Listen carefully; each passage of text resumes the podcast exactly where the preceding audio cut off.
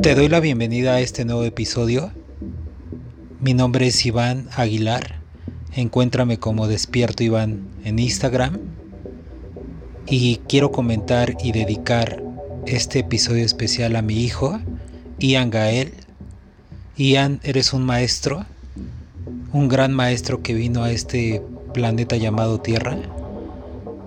Y gracias a tu, sabiduría y el amor que das, y a tus, todas tus enseñanzas, creo y estoy seguro que haces de este padre y de este ser humano una mejor persona y que conecta consigo mismo y también transmite hacia la comunidad estos diversos mensajes. Gracias por ser y estar Ian.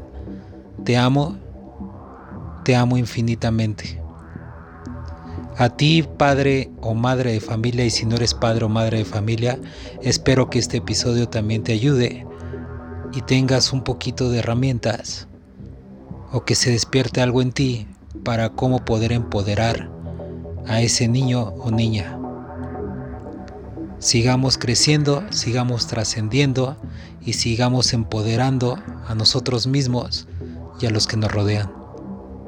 Muchas gracias y nuevamente te doy la bienvenida. Hola, Kiki hola mundo, soy Ian, os quiero, beso. El tema de hoy, que es muy importante, es comunicación con propósito, medicina para empoderar a niños. Entonces, sin más preámbulo y siempre como doy la bienvenida, aquí está Ana y quisiera que Ana se presentara y que dijera ella misma lo que quisiera decir de su biografía. Así que Ana, ¿cómo estás? Muy bien, muchas gracias. Estoy muy emocionada. Bueno, yo soy Ana, soy maestra de profesión y de, pues sí, de la vida me ha llevado para acá. Soy maestra preescolar, amo a los niños, creo que más bien ellos son mis maestros y yo solo, ellos son los que me encaminaron a escoger mi profesión y yo aquí estoy, también bailo.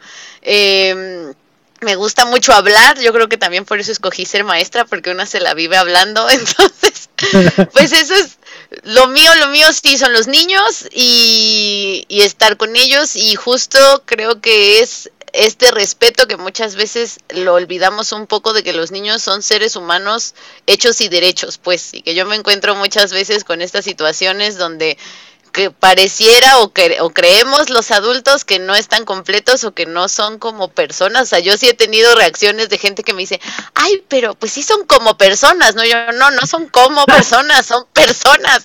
Entonces, pues sí, eso, eso soy básicamente, una, sí, una luchadora porque los niños sean escuchados, pues.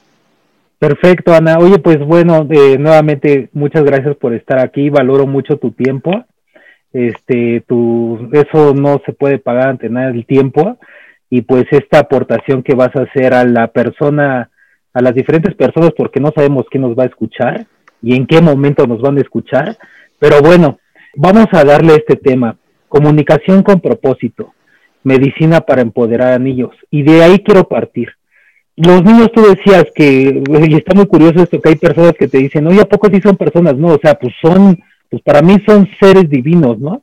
O sea, cualquier niño es creación, cualquier niño o niña, para ser inclusivo también, cualquier niña y niño, o sea, son seres divinos que pues por algo están aquí en este mundo. Eh, sí sé que vienen, obviamente por obvias razones, valga la redundancia, vienen de una madre, pero ellos escogen o ya tienen un destino en este, en este planeta llamado Tierra. Pero pues nos damos cuenta que cuando hay niños de a lo mejor más como padre de familia, te das cuenta que tienes que manejar esta comunicación con él o ella. En lo personal, mi intención como padre de familia es empoderar a mi hijo y yo sé que mi hijo pues va a seguir empoderando a diferentes niñas y niños, pero tú desde tu lado, ¿cuál es este primer paso, por decirlo así, o cómo sería esta, cómo decirlo, esta burbuja, esta esfera para tener todo dentro de ese círculo, que se pueda dar este empoderamiento hacia niños y que los principales son, creo yo, los padres de familia. A lo mejor no. No sé qué opinas tú. No, sí, totalmente. Los padres de familia son los primeritos, ¿no? O sea, en la escuela podemos hacer muchas cosas, sí, efectivamente, pero lo primero son los papás, ¿no? O sea, sí, entre la escuela y los papás podemos hacer un gran equipo, pero creo que ya mucho viene desde casa, ¿no? O sea, y, es muy importante recalcar que sí en casa pasan muchas cosas y que nosotras nos damos cuenta de todo. Y lo digo en el buen y en el mal sentido, pues, o sea, nos enteramos de lo bueno, de lo malo, de lo regular y de, de todo lo que pasa. Entonces, sí la casa es bien importante. Y para la parte del empoderamiento, yo creo mucho que tiene que ver con la independencia. ¿No? Okay. En, en, ayudarlos a ser independientes. Yo sé que, que son, que, que, ustedes siempre, bueno, y mis papás también me lo dicen a mí, yo siempre voy a ser su chiquita, pues, ¿no? O sea, a mis casi 30 yo voy a seguir siendo, ay, su, su, está bien, sí, ok. Pero es importante recordarles que son capaces de hacer las cosas. Eso es de, los, de lo primero que yo les recomendaría o, o que yo creo que es importante para que el empoderamiento se comience a dar. Y empieza con cosas súper chiquitas, ¿no? O sea, dejarlo escoger su ropa. Entiendo también que si es invierno como ahorita y se quiere poner unas chanclas, pues no, ¿no? O sea, le das a escoger dos opciones, ¿no? O estas botas o estos zapatos cerrados. Y entonces, ah, ok, este es, ok. O, eh, o, esta chamarra o este suéter. Ah, ok. Entonces que el niño se empieza a dar cuenta que es capaz de tomar estas decisiones desde muy corta edad. Ok. Ahora, algo que tú decías en la escuela. O sea, estamos viviendo una gran época y es algo contra, es algo irónico lo que estoy diciendo por lo del COVID, pero es una gran época porque el COVID, y lo he dicho también, llegó a romper toda la programación o toda la estructura que veníamos acostumbrados y que nos sembraron desde antropológicamente y culturalmente y socialmente. Y qué gran, o sea, también ya rompió más bien el COVID la escuela, me refiero a la escuela física. Sí, sí, sí. ¿Me explico?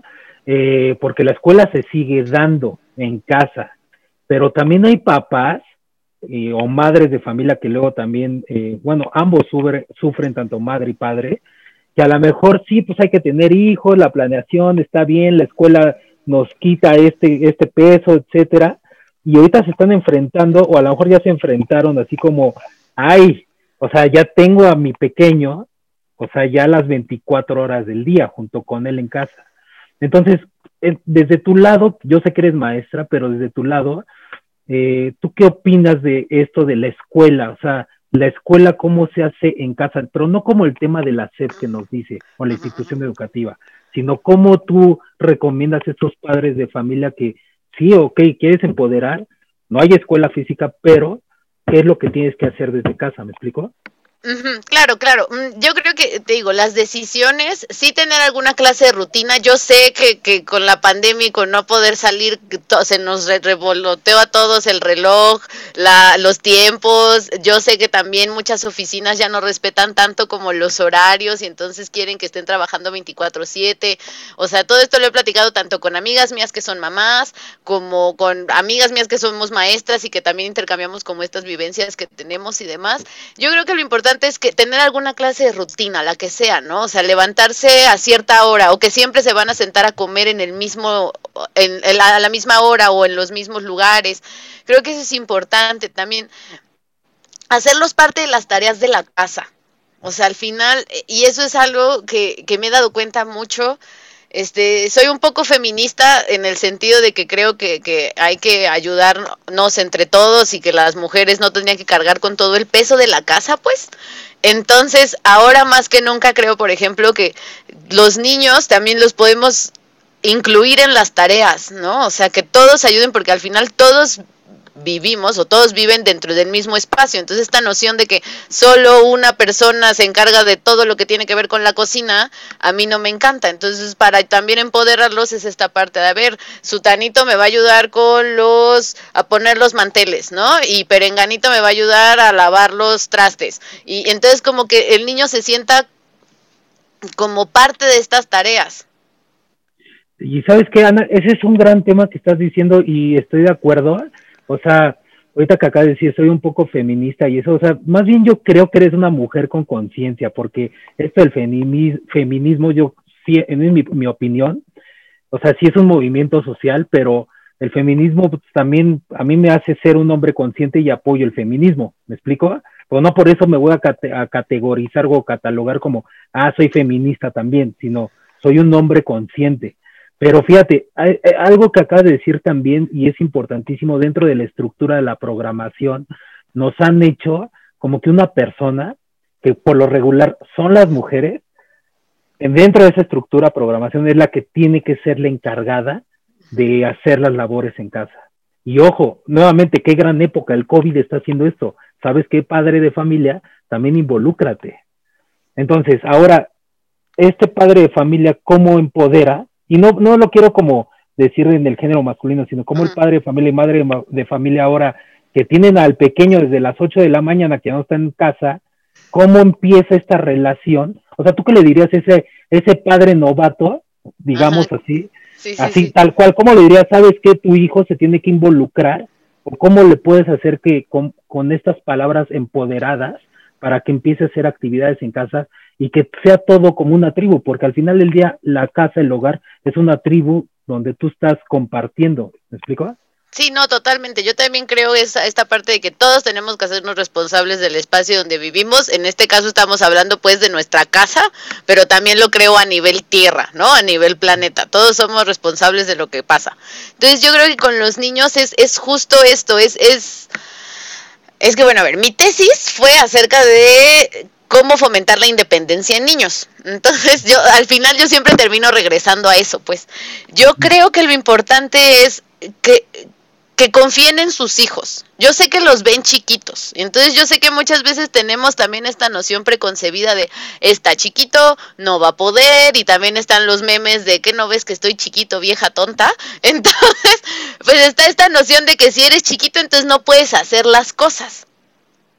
Entonces, lo primero que tenemos que hacer es eso. Tampoco vamos a poner a un niño de tres años a hacer un omelet. O sea, seamos, a ver, esto también va de sentido común, pues, o sea, pero creo que desde muy, muy pequeños pueden ellos hacer cosas y es confiar en ellos. Es como de, a ver, pues hoy te toca ponerte los calcetines. Y se va a tardar un montón, eso sí, mucha paciencia, se va a tardar, pero lo va a lograr y seguro se los va a poner al revés. Y está bien, si ese día sí quiso poner la playera al revés y va a andar con la playera al revés todo el día, está bien, no pasa nada. ¿Quién lo va a ver? Nadie. Y al día siguiente, y le puede enseñar, oye, ya te fijaste que traes la etiqueta. Ah, sí. ¿Te quieres quedar así? Sí, ah, pues que así se quede. Tan, tan. Y es eso, y también es, oye, ¿viste cómo lo hiciste tú solo? Eso es algo que yo, yo, yo, les digo mucho, así como cuando logran hacer algo, volteo y les pregunto, ay, ¿quién hizo eso? Entonces ya así de, ay, siempre me responden, no, no sé, Mónica, Ian, Bernardo, y yo, ah, perfecto, entonces Bernardo lo hizo solo, muy bien, excelente, Ian lo hizo, entonces es como, es como señalarles el, ¿viste cómo tú lo hiciste solito? Y empezamos con cositas. Más bien ese es también esta parte de reconocerle a la niña, niño, el micrologro que ha hecho. Y, y eso es bien importante para ti, padre o madre de familia, o a lo mejor ni eres padre o madre de familia, pero estás aquí, pero eres tío, eres sobrino, eres primo, eres prima, eres el vecino, la vecina, cualquier cosa, o sea, todos aportamos algo, o sea, y reconocer también al niño o niña, y también hasta los adultos, los micrologros que se puedan hacer es fundamental, que eso es lo que yo concluyo, o sea, estoy tratando de, concluir de lo que nos comenta Ana. Sí, no es eso. Y, y también sé que hay quien diría, ay, qué exagerada, si nada más se puso los calcetines. Pues claro, si lo ves desde el punto de vista, diría María Montessori, adultocéntrico, de que el adulto es el que importa, pues sí, ponerte los calcetines no es un gran logro, pues. Pero para un niño que está comenzando, claro que lo es. Y, y, es también poner estas cosas en perspectiva, ¿no? Y recordar que son niños que están aprendiendo y que están conociendo el mundo. Entonces, eso también es súper importante, no, no juzgarlos como si fueran adultos, porque no lo son, o sea, sí son personas, pero están aprendiendo, pues. Exactamente. Ahora, eh, nuevamente esto de empoderar, eh, sé que, o sea, eh, se empodera a través de como reconocimiento de estos logros, pero también de técnicas o como este padre de familia, o sea, imaginémoslo, este padre o madre de familia que está ahorita con lo del home office, que es súper tendencia y es una realidad, y que quién sabe hasta cuándo va a durar y que a lo mejor hay una junta imprevista y es esta persona que a lo mejor pues le gusta tener la agenda y se rompe esa agenda. Entonces, eh, ¿cómo también tener esta comunicación o qué recomendarías tú para tener al niño, digamos? O sea, no quiero decir, eh, no quiero llegar a que, no, pues ponle la televisión y ya. Ajá, sí, no, no, no, no, ok, sí, sí, sí. Bueno, separar frijoles, sé que va a sonar, pero esta cosa de, las pincitas entre los 3 y los 5 años, ponerlos a separar los frijoles, las lentejas que le encuentren las piedritas, son cosas que hacían las, bueno, mi abuela y las bisabuelas y que aún ahora funcionan. Siempre tengan a la mano botellas como estas, así varias, de diferentes recipientes y órale, o sea, ábranle las tapas y las botellas separadas y pues, encuéntrale la tapa a la botella que es.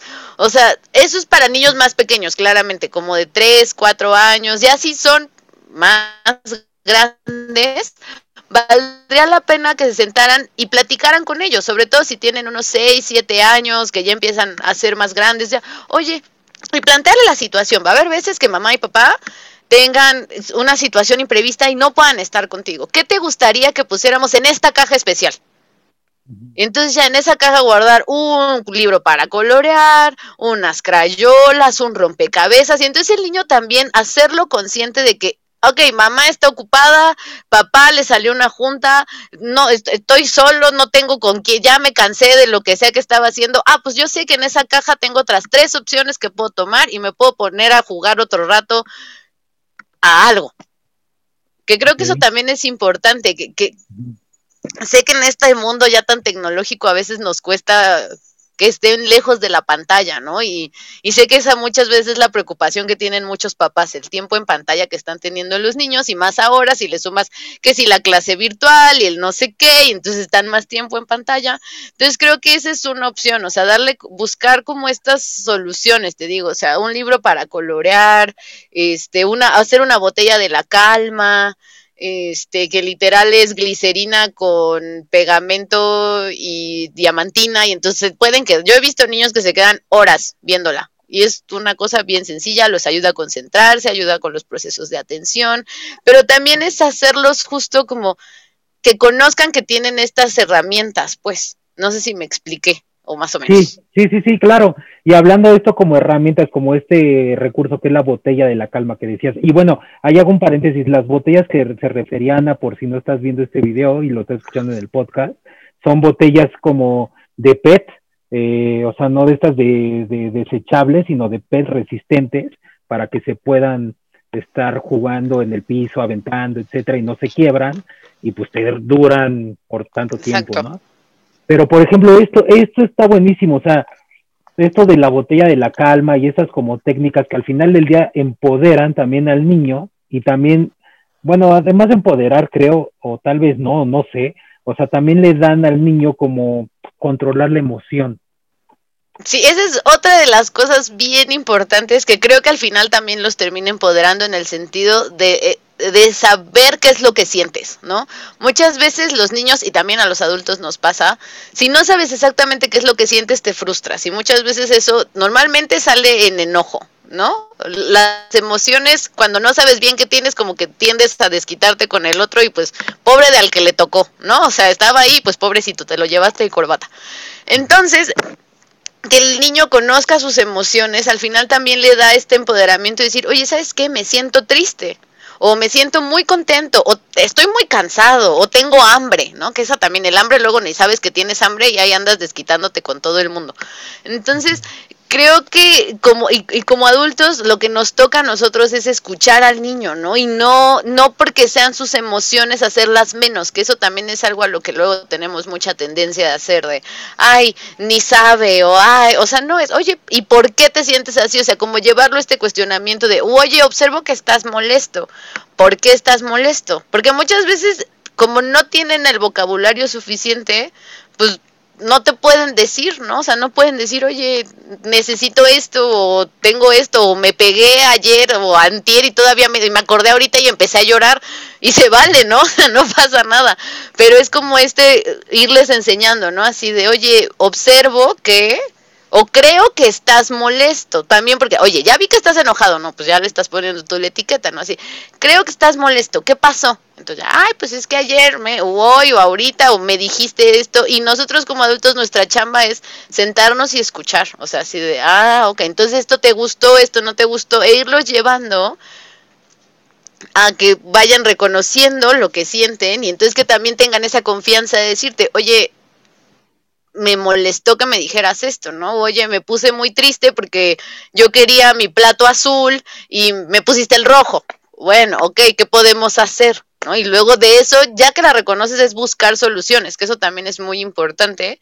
Y como adultos también nos cuesta, porque, ok, ya dije que estoy triste, ¿y ahora qué vas a hacer con esa tristeza? ¿Te vas a quedar ahí? ¿O qué puedes hacer para salir de ella? ¿No? Que eso también es súper importante. Perfecto. Oye, y algo que decías está bien importante. Luego el adulto también este, etiqueta al niño. Ay, no sabe. Ay, déjalo. Ay, este, está inquieto. Ay, o no sé, o sea, la etiqueta del adulto. Y creo que eso está, es que no quiero decir que está mal, pero creo que mm. es incorrecto. O sea, lo que, lo que hace es que obstaculiza muchas veces la comunicación, que es de lo que estamos hablando. en el momento en el que nosotros como adultos llegamos y le ponemos una etiqueta de lo que sea, de, de, de inquietud, de enojos, en las escuelas pasa mucho pero me imagino que en, las casas también pasa, o sea, en las escuelas siempre de repente está el, el, llamado niño problema, que a mí esa etiqueta me ponía muy mal desde siempre, ¿no? Pero bueno, y entonces todas las maestras van y, ay, no, y ese niño, y, y es bien inquieto y no escucha nada, y entonces lo que ocurre, y a mí me lo explicaron en la universidad, es que hay una cosa que se llama el efecto Pigmalión, entonces, lo que ocurre con el efecto Pigmalión es que si tú crees que, que su, bueno, el ejemplo del alumno, ¿no? Así, a mí llego a un grupo y me dicen, ¿sabes qué? Ese niño, ese niño es un niño problema. Entonces, si yo como maestra llego con eso, el niño de manera inconsciente me va a dar la razón. Y yo lo he comprobado, o sea, yo tenía una alumnita en el ballet que yo la vi, dije, esta es una bala y seguro no va a escuchar. ¿Y qué pasó? Tuve mi primera clase y la niña fue una bala, no escuchó, no me hizo caso en toda la hora y entonces salí de ese día, era un martes y el jueves volví a tener clase, ¿no? Entonces dije, a ver, Ana, lo primero que vas a hacer es quitar todas las etiquetas de esta niña. Entonces dije, no, a ver, hoy va a ser una clase increíble y esta niña me va a super escuchar y no sé qué. Y va a haber gente que diga, y está exagerada, pero juro, juro que ese día la niña fue otra. Entonces yo desde ahí dije, mm, jamás en la vida voy a volver a entrar a un salón, a un lugar con estas ideas preconcebidas de cómo creo que va a ser la gente. O sea, llega y tú confía en que te va a ir súper bien. Todos tenemos días malos, pero desde ese día me he dado cuenta que las etiquetas son un obstáculo, pues. Oye, eso está súper buenísimo porque, o sea, dejando ya hasta como, o sea, como adulto, por decirlo así, o sea, en el día a día siempre estamos rodeados de etiquetas. O sea, siempre que la enojona, la tímida, el no sé qué, el que te diga, ay, no, el vecino es así, que te dice alguien más así. O sea, estamos rodeados de etiquetas. Hoy imagínense a los que nos están escuchando, los niños. Y como, como dice Ana, o sea, si el niño, si uno como adulto luego lo percibe así, entonces imagínense un niño que está en este proceso, bueno, Ana es la experta aquí, pero está en este proceso de descubrirse a sí mismo, y uno está como adulto también, porque todavía ni yo me descubro bien al 100% yo, Iván, pero, pero, o sea, honestamente, si nosotros estamos así, ahora imagínense el niño, y le estamos metiendo esta programación y programación y programación, entonces aquí también es romper las etiquetas. Totalmente. Total, totalmente. O sea, es, es permitir que el niño florezca tal cual es. O sea, otra experiencia que les puedo compartir es igual otro niño que, que sí era pobrecillo. O sea, ya llevaba tres años en el jardín de niños con la etiqueta del niño berrinchudo problema. Y entonces llega conmigo, yo todavía era practicante, yo eran mis primeros pininos en, de ser tal frente a un grupo. Y entonces, este, un día dije, ya, volteé y le dije, Máximo, ¿sabes qué? Ahí ya dije el nombre. Bueno, Vamos. no, no se entendió, no te preocupes. Eh, bueno, le dije, chiquitín, vamos a hacer un trato tuyo. Le dije, yo voy a escribir en este contrato que tú te, literal, que tú te comprometes a aportarte lo mejor que tú puedas. Y lo vamos a firmar tú y yo. Y ese va a ser, y entonces como darle al niño este espacio, porque yo escribí así, ¿qué quieres que le ponga? Y entonces él me dijo que me voy a aportar, no sé qué, entonces lo escribimos en mi cuaderno especial, que era donde yo tomaba mis notas de las prácticas, pero para él fue así, ¡Ah! es el cuaderno de la maestra y yo voy a poder escribir en él mi nombre, entonces pues para él fue muy especial, entonces escribimos su promesa, no sé qué, me la firmó y desde ese día, cuando yo empezaba a ver que tenía como este impulso de ir y hacer, yo nada más levantaba mi cuaderno así de, y entonces ya como que se quedaba así de, ay, sí es cierto. Entonces ya, ¿no? Como que así rectificaba, así de, ok, no voy a ir a pegarle a su tanito, me quedé con las ganas, ¡prum! Y ya, ¿no? Se volteaba. Y, y también es darles como estos espacios de responsabilidad, o sea, yo con él era de, ándale, ve, ve y ayúdame y tráete todas las pelotas que están que se quedaron ahí regadas. Y eso en casa yo sé que también lo pueden hacer, o sea, darles estas pequeñas responsabilidades de ayúdame a buscarle el par a los calcetines, que además se pierden en la entre la, secadora y la lavadora, entonces yo digo que la lavadora se los come porque de repente no, no aparecen ya, pero o sea, darles esas responsabilidades de, oye, ¿sabes qué? Y decirle así, oye, necesito tu ayuda, o sea, porque muchas veces también y yo a veces cotorreo eso con mi mamá, le digo, y es que los adultos le hacen creer a uno que todo lo pueden y luego uno es adulto y no es cierto. ¿No? O sea, te hacen creer que, que todo lo saben, que todo lo pueden, y, y, seamos honestos, nadie sabe todo y nadie puede todo, ¿no? Entonces, es, es, es esta parte de enseñarles a los niños que los adultos también necesitamos ayuda. ¿no? O sea, y si es volvernos un poco vulnerables con, en este caso, bueno, con sus hijos, nietos, sobrinos, con el, con el niño que tengan en su vida, pues, y decirle, oye, necesito tu ayuda porque tengo muchas cosas que hacer y para mí sería muy importante si me puedes echar la mano poniendo hoy la mesa porque tengo que hacer esto o regando las plantas o cosas para hacer en la casa hay muchas o, cuidando este o sacando a pasear al perro si es un poco más grande o dándole de comer al perro, ¿no? Que también es esta onda de, a ver, fíjate, aquí está la rayita, si es que está la taza, aquí está la taza, hasta aquí está la rayita, llénale ahí, por favor, y ponle en su plato. O sea, son estas cosas de que el niño se dé cuenta que puede hacerlas uno y dos, que su adulto ese como maravilloso que él cree que todo lo puede, también necesita ayuda, ¿no? Entonces como que para él es, ah, le estoy ayudando. Y claro, y sabes que no nada más en niños, sino también hasta con tu niño interior, hasta, ¿por qué no? Hasta con tus otros familiares, tu pareja, o sea, es esto de necesito ayuda y esto que, o sea, yo me quedo mucho con esto que decías, o sea, darme espacio o darle espacio a alguien, empoderar a alguien en ese espacio, pero que se responsabilice, ¿no? Exacto. Porque, pues, de todos modos hay que tener el ambiente en armonía y así juntos hacemos todos pues un mejor, pues sí, un mejor, un mejor hogar, un mejor ambiente. Ahora, otra cosa, otra cosa que decías hace rato, y más o menos si lo comentaste y ahí quiero profundizar. O sea, estamos viviendo en los, en los tiempos de, bueno, yo cuando fui niño, yo me acuerdo mucho, este, que pues yo sí jugué todavía a la cascarita, al básquetbol allá afuera en la calle, me comía la tierra, me comí gusanos, eh, me la pasaba literal casi todo el día en la calle desde que tengo uso de razón, que aproximadamente yo tengo recuerdos de los cinco, seis años en adelante, pero estaba en la calle y era, yo fui de esa generación de, este, que te gritaban por la ventana, ¿estás bien? Y sí, sí estoy bien, y, y eran las seis, siete de la tarde, obviamente ya son otras épocas, no por el COVID, sino yo creo que toda la ola digital también, las, eh, los diferentes tipos de trabajos que ya que se están haciendo, y bueno, es otra realidad eh, dentro de esta realidad, eh, pero eso que tú decías, los dispositivos, los videos, porque sí les gustan a los niños, es, es, una, es una obviedad, pero cómo también puede el padre o madre, o sea, con todo esto de que no, que no caiga en ese, como, ¿cómo te digo? Como en ese escape de ponle la televisión, ¿me explico? Porque sí es muy atractivo, dale, dale, dale.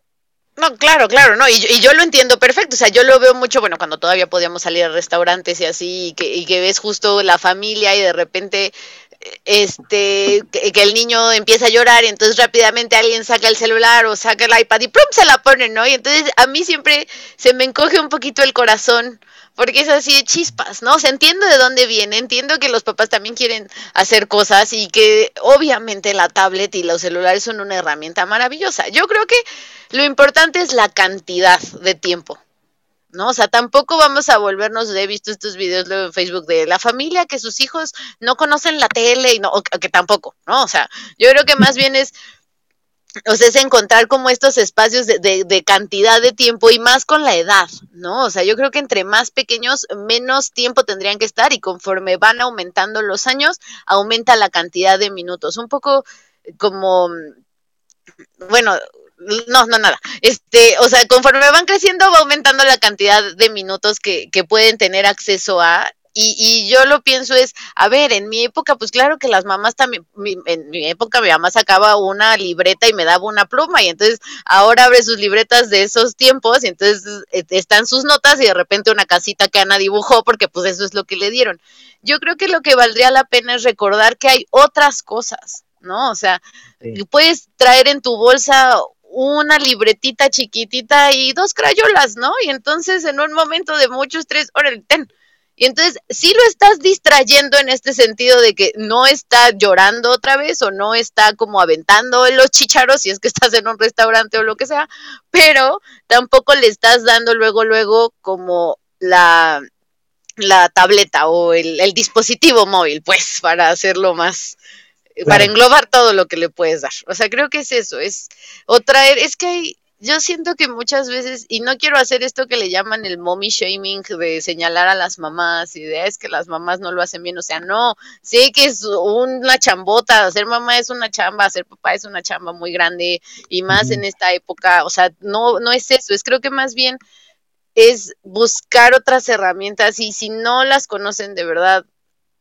no pasa nada en preguntar, ¿no? En levantar la mano y decir, oye, está bien, ya me dijiste que el celular no está chido, pero entonces, ¿qué me propones, no? O sea, que sí.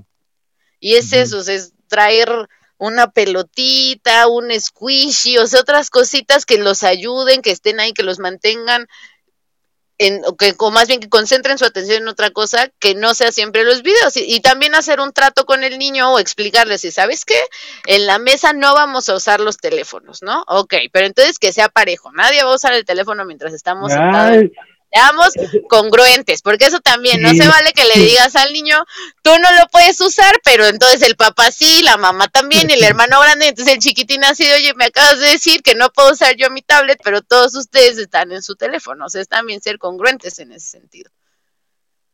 Eso es, eso es bien importante, la congruencia también, o sea, de, de también uno como adulto, porque pues tiene la responsabilidad de ese niño o niña, o sea, pues todos parejos, como bien comentas tú. Ahora, también lo que estoy viendo yo es que, eh, desmenuzando tus palabras, es una gran época también para como hacer juego en casa, ¿no? O sea, como que fluya la creatividad como equipo, o sea, es como, y también tiene que ver con empoderar, o sea, eh, vas fortaleciendo eh, el equipo, o, o, sea, en casa, que pues, es tu familia, y también el liderazgo del niño. Entonces, es una gran época también, porque yo también conozco de amigos que son papás que ya luego están desesperados, y luego yo les digo, pero ¿por qué no juegan?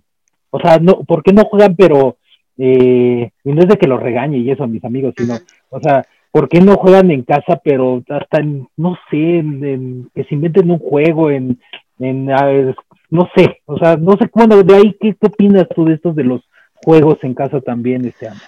Yo soy súper partidaria, o sea, yo con mi papá jugaba yo mi papá me compró en el mercado de estos soldaditos y armábamos nuestras guerras según nosotros y tú eres los verdes y tú los rojos y o sea yo de eso me acuerdo mucho de cuando yo era chica no o, o con unas de mis primas hacíamos como unos fuertes con las almohadas y, y, y nos metíamos ahí todas y estábamos horas haciendo quién sabe qué cosa la verdad o sea ahorita no no recuerdo exactamente a qué jugábamos pero ahí nos podíamos pasar horas, ¿no? Entonces creo que es buen momento para aprovechar eso y, y, que todos dejen volar su imaginación. Y creo que algo que también es que te empodera mucho a todos, tanto a niños como a adultos, es que no tengas miedo de, de, hacer el ridículo. O sea, esta como noción de que, ay, es que me voy a ver muy tonto si me disfrazo. Pues no, y, y yo insisto, están en su casa, nadie los va a ver. O sea, si un día si quieren disfrazar y jugar a los piratas, nadie los va a ver, ¿no? O sea, y créanme también que son de las cosas que más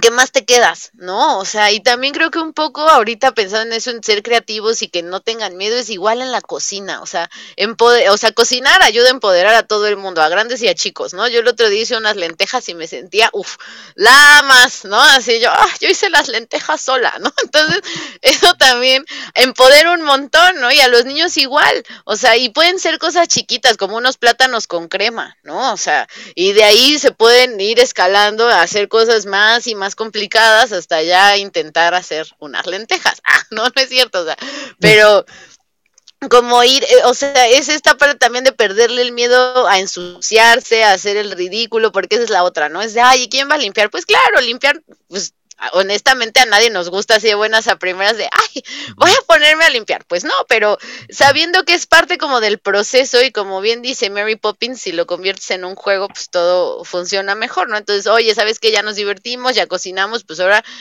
nos toca limpiar, ¿no? Entonces, a ver, Sutanito, tú agarra el trapo y limpia la mesa, y mientras eso, aquí tú me vas ayudando a remojar los platos, y, o sea, creo que es eso también, es, es hacerlo como todo un juego en el sentido de todo puede ser divertido si lo encuentras como el por dónde, ¿no?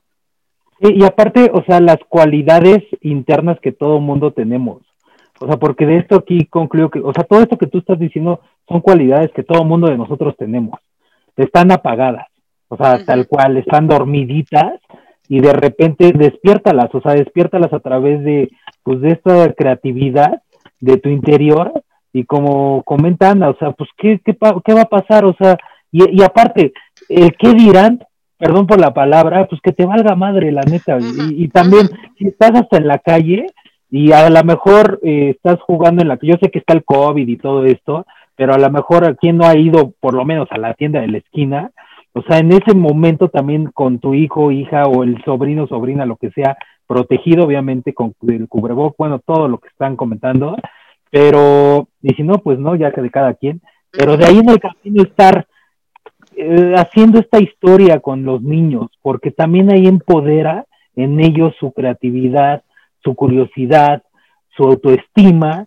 y también te ven como un aliado, o sea, de verdad, o sea, tener, eh, no quiero decir tener hijos, pero si tienes un niño a tu lado o niña, que a lo mejor no es tu hijo o hija, es una gran bendición y es una gran oportunidad y qué mejor que si lo sepas aprovechar y que estés acompañando en ese proceso, porque esa persona al rato va a ser, tiene un poder transformador en este mundo. Totalmente. Bueno, a nosotras, nuestras maestras nos lo decían desde el primer semestre, ¿no? O sea, en sus manos está el futuro, tan tan. O sea, suena muy grandioso, pero es la realidad. O sea, y entonces nos decía, sean muy cuidadosas en el sentido de qué es lo que les van a dar a los niños. O sea, les van a dar cosas padres para recordar experiencias bonitas o van a darles estas experiencias como de, ay, es que mi maestra el kinder nos gritaba un buen y misma, o sea, y creo que eso va para todos los adultos que estamos en contacto con niños, ¿no? Es qué les estamos dando, o sea, estamos sembrando semillas de que cuando ellos crezcan se acuerden así, ay, yo me acuerdo que aunque usábamos cubrebocas, salíamos a, íbamos a la tienda y era una aventura, o el de, ¿sabes qué? Todo el mundo estaba bien estresado y nadie se preocupó porque también pasa, ¿no? O sea, que, luego, o sea, muchas veces había un psicólogo por ahí que decía que, que si fuéramos más cuidadosos con los niños, los psicólogos tendrían cada vez menos chamba. qué buena, qué buena frase, ¿eh? Y si no es de un psicólogo X y es tuya también, o sea, es muy buena frase, oye. Porque es eso, o sea, si, si fuéramos, porque muchas veces terminas yendo al psicólogo a solucionar todas esas cosas que empezaron desde chico y, y, que emergen ya que eres adulto. En cambio, si desde chiquitos fuéramos más cuidadosos con cómo les hablamos, con cómo los tratamos, cómo los tomamos en cuenta a la larga, ellos crecen ya sintiéndose pues capaces pues de hacer las cosas. Ahora, quiero ir a ese punto de cómo tratabas, y era el siguiente punto que también tenía anotado, los regaños, Ana. Porque es común, o sea, de todos modos, o sea, es 20, 2021 ya, sí, nueva era, etcétera, pero sí hay momentos mm. luego de que hay padres, eh, se frustran, no saben ya qué hacer, no me hace caso, etcétera, no me escucha, etcétera, y ¡pum! empieza el regaño, que ojalá no haya violencia, pero el regaño. Entonces, ese empoderamiento que ya lo tenías en frecuencia alta, ¡fum! otra vez para el suelo.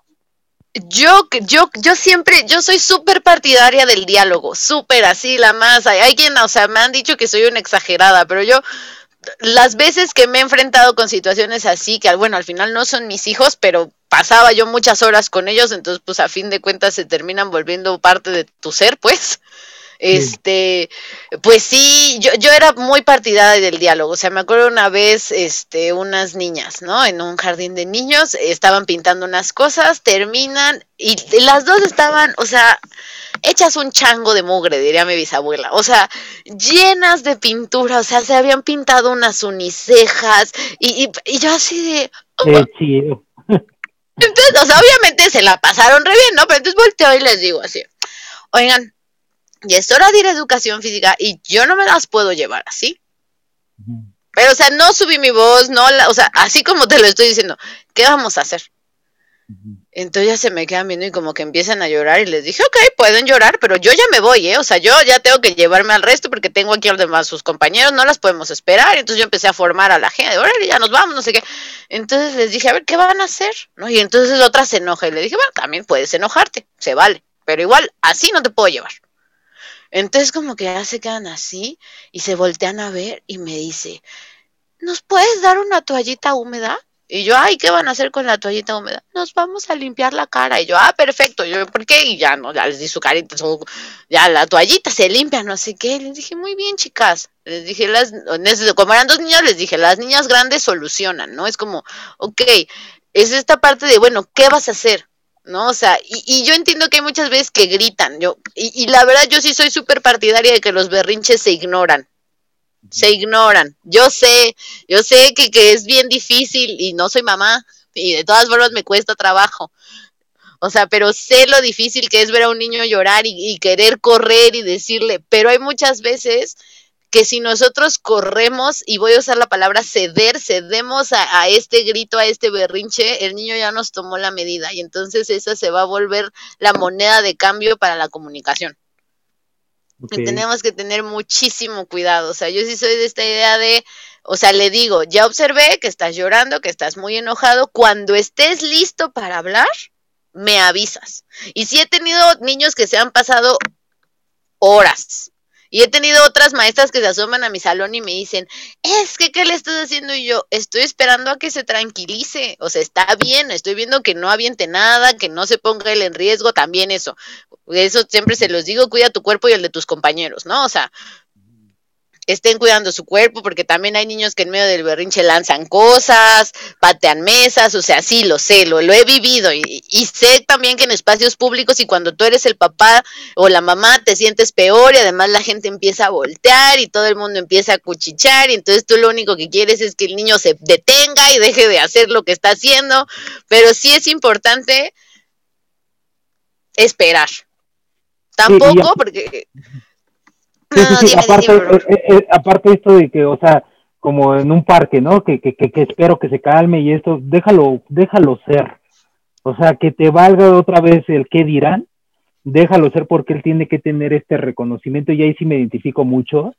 Este, también he tenido situaciones con mi pequeño Ian, así en espacios públicos, familiares, pero aprendí que, pues, o sea, también eh, hasta lo celebro porque digo, o sea, qué chingones, o sea, qué chingones niños, porque ellos sí tienen el poder de decir, pues igual, y ahora, pum, ahí va, la lloriqueada, si sea una hora, aunque yo sé como adultos tal vez a decir, ay no, eh, pues no, es que ya duró mucho, etcétera, sí, pero, pues aquí no quisiera, a lo mejor tal vez así estar ahorita, ¡ah! o, sea, y, o sea, es un gran poder que tienen, pero déjalo ser, de todos modos él se va a dar cuenta en algún momento cuando tiene, o ella, cuando tiene que detener.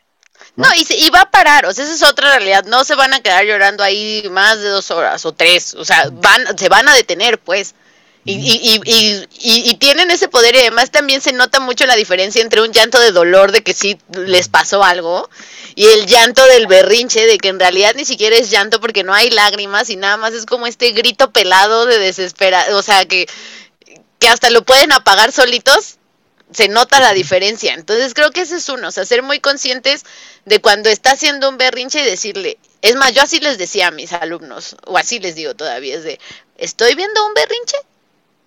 Eso es lo que estoy viendo. Y entonces muchas veces cuando tú les dices eso, como que hasta se, tragan lo que no o a veces no, no te contestan porque están muy, enojados y entonces siguen y todo ok pues ya yo me sigo con mis cosas o sea en el caso pues yo de la escuela pues me sigo que con los demás niños no sé qué este eso sí lo que yo también hacía era como darles un un espacio no así como de ok vas a estar muy enojado entonces solo puedes estar aquí porque no puedes estar dando vueltas porque te puedes pegar, puedes pegarle a alguien y creo que también eso eh, en casa se vale, ¿no? Así de, ok, estás muy enojado, no quieres hablar con mamá o no quieres hablar con papá o lo que sea, ok, aquí está tu espacio, tu alfombra, tu tapete, tu... donde puedes estar muy enojado, ok, me avisas cuando estés listo para que platiquemos. Y ellos solitos se te acercan y si te dicen, es que, es que no sé qué, y si tiraron algo, les dices, oye, ¿sabes qué? Está bien, ya te escuché, pero también ahora necesito que me ayudes a levantar esto que tiraste. Y, algo que decías desde el inicio, Ana, o sea, como adultos confía en ellos.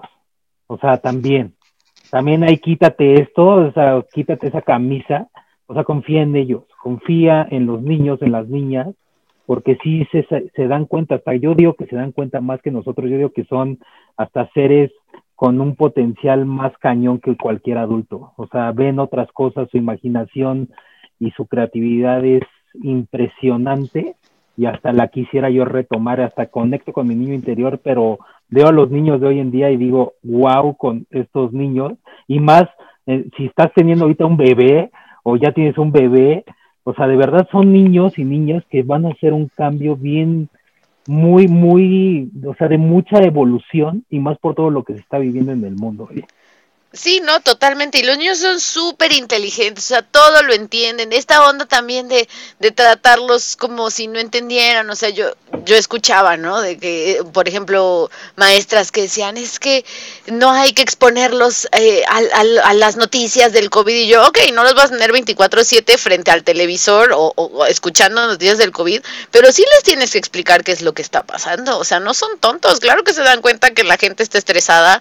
Le tienes que explicar por qué de la nada no puede salir, le tienes que explicar por qué se tiene que poner su cubrebocas, o sea, todo eso es importante y eso va para el COVID y para todo lo que ocurre en la vida, o sea, los niños saben y los niños entienden. Y si no les explicamos las cosas, muchas veces su, esta imaginación tan grande los lleva por caminos que ni siquiera son y los lleva a imaginarse cosas que pues por ahí no va. O sea, es importante ser claros con ellos y hablarles con la verdad.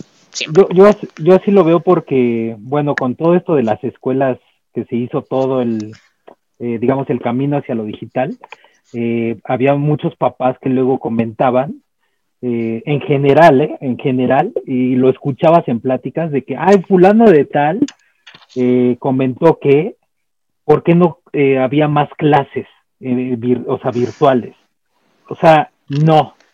De verdad, esta es una gran época porque también ahí hay un mensaje. Si tienes hijos o hijas, es una gran época que no los tienes que tener tanto en el dispositivo, llámese laptop, eh, eh, lo que sea, eh, tienes que conectar con él o con ella, porque también ellos, y por eso llegaron a este planeta Tierra y en esta era, porque quieren que demanden, o sea, nos necesitan y nosotros a ellos también, porque ellos, como decía Ana, son, tenemos el, está el futuro ahí, es más, o sea, está el futuro ahí, o sea que eh, pues yo luego sí no, no compartía esto de que denle más clases en línea a los niños.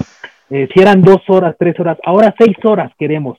Oye, no, espérame, pero ¿por qué? Pues es que yo tengo actividades juntas, pues no, o sea, estamos, o sea, es una época donde tenemos que ser flexibles todos. Todos. adultos. Deja tú la jerarquía, porque eso también al final del día, o sea, todo mundo vamos hacia la trascendencia, la muerte, y nadie te va a reconocer así como, oh, el gran licenciado o el gran abogado. Eso vale un pepino también. Entonces, Totalmente. es una parte donde tienes que conectar con él o con ella.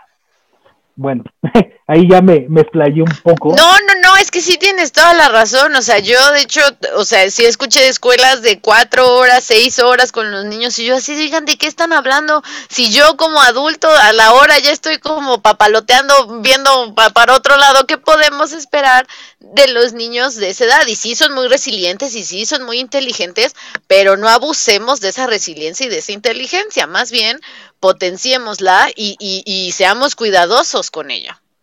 Así es. Ana, unos tres temas nada más ya para ir como cerrando. Eh, digamos que cómo se puede fortalecer el autoliderazgo en los niños, cómo se fortalece, desde qué acciones. Yo creo que es uno, permitirles tomar decisiones, aunque sean pequeñas. Dos, celebrar sus logros. Tampoco me refiero a que entonces todo lo que haga el niño va a ser celebrado, no. De poco a poco también irle explicando, esto ya te va a tocar a ti, qué bueno que ya pudiste hacerlo solo porque ahora va a ser tu responsabilidad. Y, y es este, también darles esta como respetar su tiempo. Ok. Respetar sus tiempos. O sea, sé también que como adultos a veces vamos muy rápido y queremos que las cosas vayan muy rápido. Entonces creo que para que el, niño se sienta capaz es darles constancia y estructura, fomentar un diálogo con ellos, un diálogo que sí sea un diálogo, que sea de ida y vuelta, donde también nosotros los escuchemos, motivarlos a hacer las cosas y recordarles que pueden hacerlo y cuando lo hagan, señalarlo y decirle quién lo hizo, qué bien, qué bien que lo hiciste, respetar su tiempo y confiar en su potencial. Perfecto, pues yo creo que con eso, pues es el empoderamiento, ¿no? O sea, con eso vas empoderando a, a niños y a niñas, ¿no? Ahora, eh, como el último, bueno, como esta frase, o sea, como que rellenar esta frase, eh, si pudieras decir en una sola palabra, eh, o bueno, a lo mejor te voy a dar ahí un tip, eh, ¿crees que el amor es fundamental para empoderar a cualquier niño? Totalmente, totalmente. Yo, para mí, el amor es, es el motor que mueve al mundo. O sea, todo tiene que ser desde el amor, todo todo, todo, todo. Sé que muchas veces nos equivocamos desde el amor, pues, o el amor nos lleva a tomar decisiones que luego en retrospectiva no parecen ser las mejores, pero yo sí creo que el amor es básico, ¿no? Y decirles a sus hijos lo mucho que los quieren, o bueno, a, sus niños, pues, ya para hablar de, del el infante que tengan en sus manos, es, es que se sepan queridos, ¿no? Eso también como empoder, o sea, saber que hay alguien ahí que te quiere es súper importante. Y aparte amor incondicional, ojo. Exacto. incondicional, no condicional. Y eso también que, que señalas mucho y que, y que es súper importante y qué bueno que lo, que lo rescates ahorita, es esta parte de no condicionen su amor al comportamiento de los niños, por favor. No les digan, me voy a poner triste si no haces esto, ya no te voy a querer, porque el niño es muy literal, o sea, el niño o sea, va a creer que lo vamos a dejar de querer en verdad, o sea, no, todavía no tienen esta noción de que es un uso de, de, las palabras, pues. O sea, y si le decimos también, es que me lastimas, o sea, el niño verdaderamente cree que, que te está lastimando, entonces cuidado con eso, no condicionemos eh, los comportamientos, no le digas eres malo o eres, eh, aguas con eso, es como lo que ocurrió no estuvo bien, pero señalen siempre a la conducta, nunca al niño, porque si no es cuando se compra esta etiqueta de las que ya hablamos. Entonces, nunca etiqueten al niño, sino a su comportamiento y que siempre sea desde lo más amoroso, por favor. Sí, y aparte porque, como bien decían en algún momento, no me acuerdo bien de la frase, pero los psicólogos ahí van a tener chamba, entonces, pues aquí está, o sea, aquí está toda la, la base, o sea, amor incondicional, eh, no etiquetar o sea, no decir, sí, estoy completamente de acuerdo, eres esto, o sea, no, o sea, no de eres malo, más bien, o tal vez si lo quieres eh, etiquetar, pues cambia las palabras, o sea, eres luz, eres amor, eres un poder divino, eres creación. De hecho, hay una meditación en Spotify, no me acuerdo ahorita cómo se llama, pero literal dice eso, o sea, van moviendo sus dedos, van pasando del pulgar, del índice hasta el meñique y dice, yo soy muy inteligente, me quiero mucho, soy la mejor niña o niño que hay en el mundo. Y con que lo repitan tres veces en la mañana, es una cosa bien sencilla y que los ha de sentir súper bien con ellos mismos. Nada más, o sea, es eso, es como recordarnos que exactamente que somos luz, ¿no? O sea, que somos amor y que podemos cambiar muchas cosas. Hace poquito una de mis alumnitas me decía así como de, es que entonces no tengo magia. Y yo no, sí tienes magia, solo que no siempre funciona como tú esperas, pero ahí está. O sea, es esta confianza en que podemos hacer muchas cosas.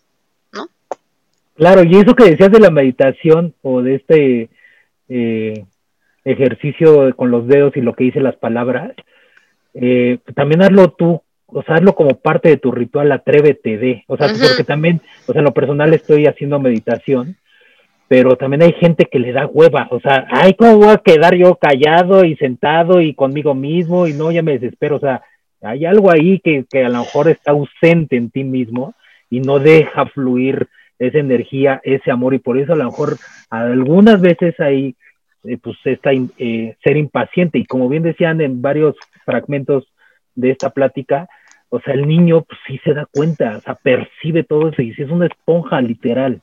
Sí, sí, sí. De hecho, yo me acuerdo mucho de una vez con Ian, que yo me sentía muy mal, muy mal. No creo que me había pasado un día anterior, pero yo estaba muy mal y lo acompañé a algún lado y me senté. Yo no le digo, o sea, honestamente a los niños cuando me siento triste, pues no llego y se los digo, ¿no? Pero entonces se sienta enfrente de mí y me empieza a tocar con su índice justo, justo en lo que dirían que es el tercer ojo, pues.